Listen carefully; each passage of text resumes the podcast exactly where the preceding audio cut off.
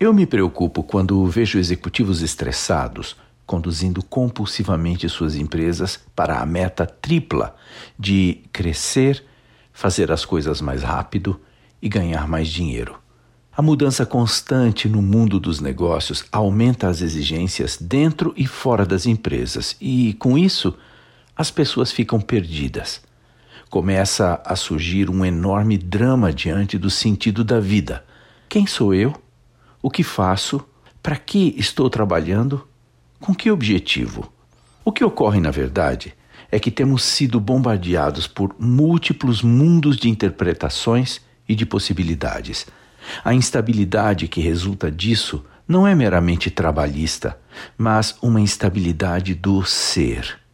As pessoas ficam resignadas diante daquilo que eu chamo de espaços de trabalho altamente insalubres.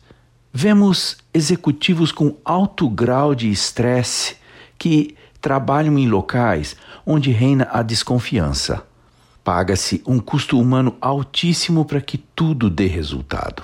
Na minha visão, uma das soluções mais relevantes para isto chama-se mentoria, um método de treinamento que obriga as pessoas a enfrentar seus sentimentos e medos.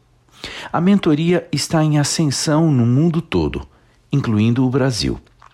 Um treinamento convencional se limita a ensinar novas habilidades e atender à demanda de mais informações. A mentoria vai além. É uma técnica que procura integrar a totalidade da pessoa ao aprendizado, abordando suas emoções e as relações humanas sem correr o risco de se transformar em moda, como ocorreu com o coaching, porque exige alto nível de preparo profissional para que o mentor assuma este papel.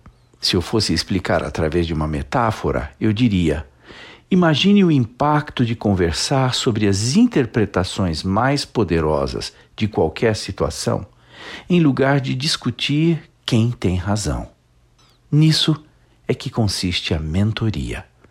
Eu sou Abraham Shapiro, profissão atitude.